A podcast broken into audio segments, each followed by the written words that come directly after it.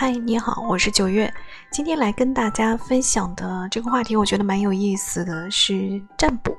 你也可以说它是算命的一种，不过占卜啊。它算是一种临时的算命。关于这个部分，我稍后再跟大家说。之所以有这个由头来说这个话题，是因为上周的《牧羊少年奇幻之旅》啊，这本书里面值得分享的东西很多。我今天把里面的那个关于占卜的部分来跟大家来分享。在这个里面有一个角色叫骆驼夫，骆驼夫遇到大事小事呢，都会喜欢去问预言家，有的时候准，有的时候不准。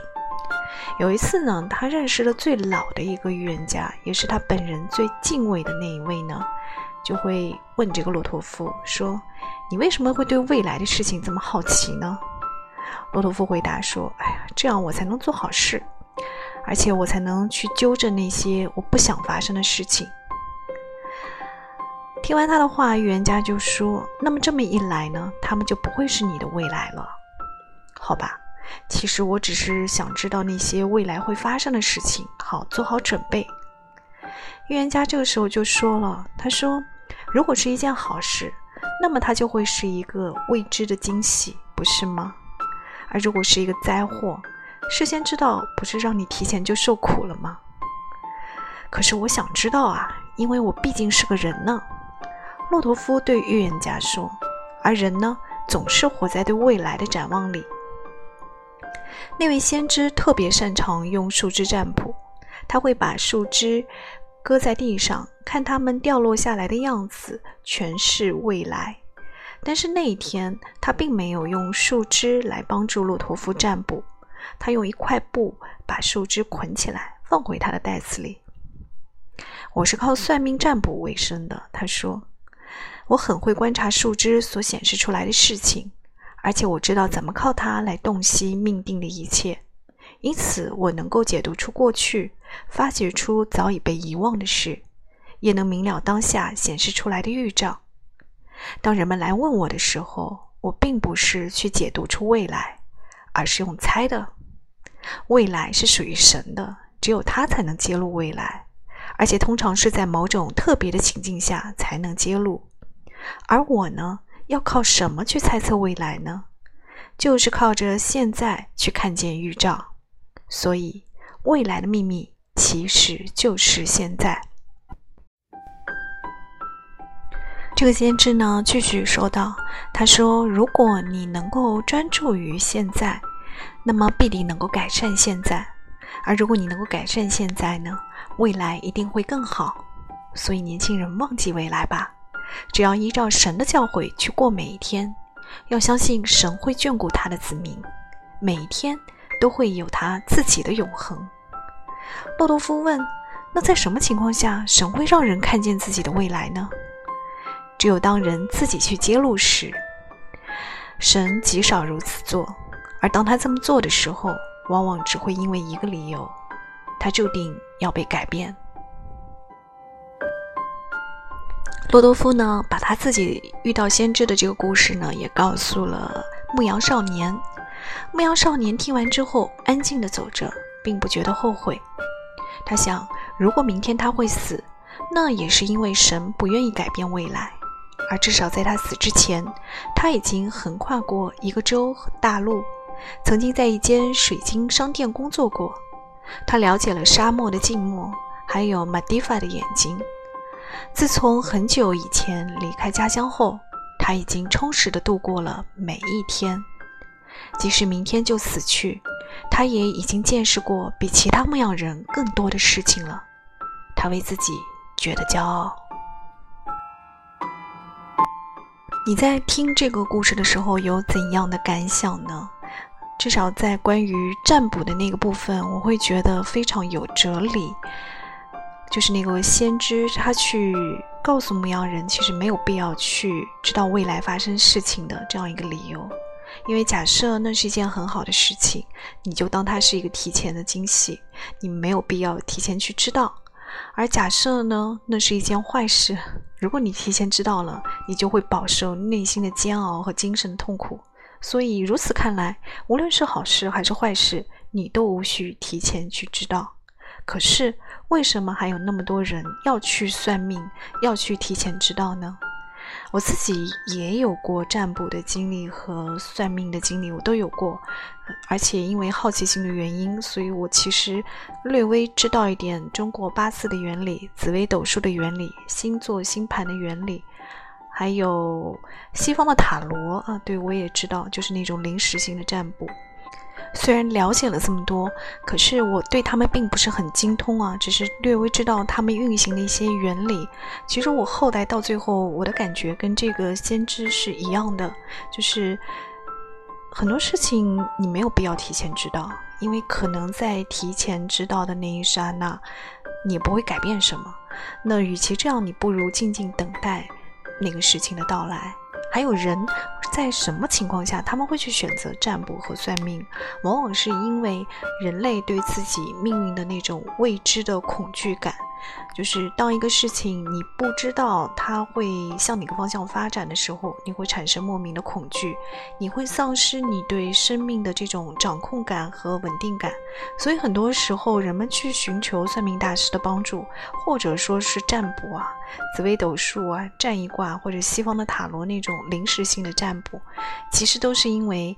他的内心已经失衡了，他已经没有办法稳定他的心智了，他需要通过一个外界的力量去帮他的心定下来，不管是好还是坏，嗯，他心里有一个数，或者说是给他未来的这样一个摇摇欲坠的一个生活之中，把他给稳定到一个正确的他自己认为正确的航向上去。所以从这个意义上来讲呢，我觉得。算命啊，或者说是临时性的占卜，它其实都是给人的一个心理安慰的作用。还有就是，当你把你的命运完全交给一个陌生人，比如算命大师或者丧苍的时候，其实你已经就放弃了对自我的这样一个努力，对不对？你还记得我刚刚在那个故事里面所说到的那个预言家的话吗？预言家说，他其实都是靠猜的。他是通过人的现在去看人的未来的，对不对？所以当你去算命的时候，你都放弃你现在的努力了，那你就只能听凭命运的安排了。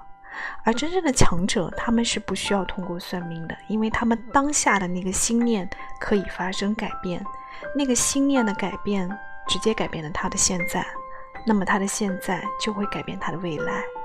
所以。往往去算命的人，他们听凭命运的指引或安排的话，他就放弃了对自我心念的这样一个追逐，所以导致他可能就是没有改变他的命运。啊，中国有一个非常著名的《了凡四训》里面的那个人物，大家可以去了解一下，他就是被从小算命算得非常不好。可是后来通过个人的这样一个努力，直接改变自己命运的这样一个故事，嗯，也有这样一个说法，就是那些出家人他们的命是没有办法算的。为什么没有办法算？就是因为他们的心念每一刻都在发生变化，也就是说他们的现在每一刻都有无限的可能。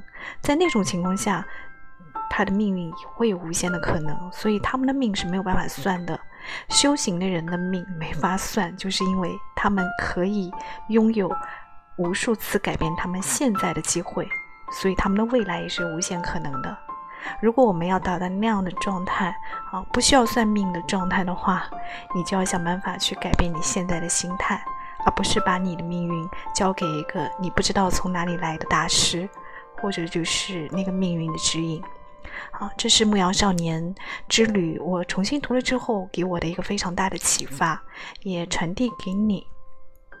还有一个就是关于玛雅历，啊，玛雅历呢，在这些算命的或者说是神秘学里面，我会觉得它会是比较特别的一个，这也是我去年接触到的一个历法，它是根据人的出生年就日期，直接看出来你天赋的五种能量。一个是你本身具有的能量，还有就是推动你的能量，还有就是支持你的能量，还有就是让你觉得可能不舒服的、阻碍你的那样一个能量。那最上方的就是指引你不断向前的，你可能会往那个方向走的能量。嗯，在玛雅历里面呢，还有波幅这个概念。波幅就是大致的一个人生走向，就是你这一辈子可能都会往那个方向去的这样一个路径。就拿我自己来说，我是蓝夜波幅的。蓝夜波幅的人就是比较爱做梦、爱追逐梦想的人啊，我就属于这种类型的人。我为什么会在这所有的这种算是神秘学的或者类似算命的呃东西里面，我会？更倾向于玛雅历呢，是因为玛雅历它是告诉你你要走哪条路，可是它不会强制性的告诉你你会在那条路上遇到哪些人，看到什么风景，它都没有这些东西。它只是告诉你，走在这条路上，你天赋的宝藏是什么。它会给你一把属于你自己的独一无二的宝剑，让你行走在人生的这个江湖上。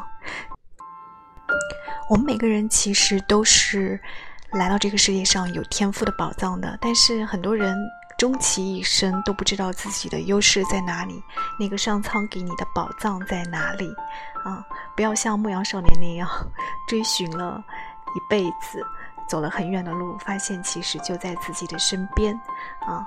那很多人可能一辈子也不知道那个宝藏是什么，是不是在自己身边。所以这是非常可惜的事情，而玛雅历呢，就能够帮助大家知道自己天赋的能量和那个上帝给你的宝藏在哪里。所以这也是我觉得可以去关注玛雅历的那个地方。如果你对玛雅历感兴趣的话，可以在微信公众号“活法的艺术”里面跟我互动和联系。同时，我强力跟你推荐《牧羊少年奇幻之旅》这本书，啊，这里面的预言，我觉得跟玛雅历的很多东西都有内在的呃呼应之处。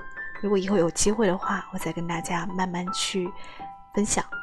我是九月，呃，今天已经到了白露之后的这样一个节气了，天气渐凉，愿你注意保暖，也愿你无论此刻在世界的哪个角落。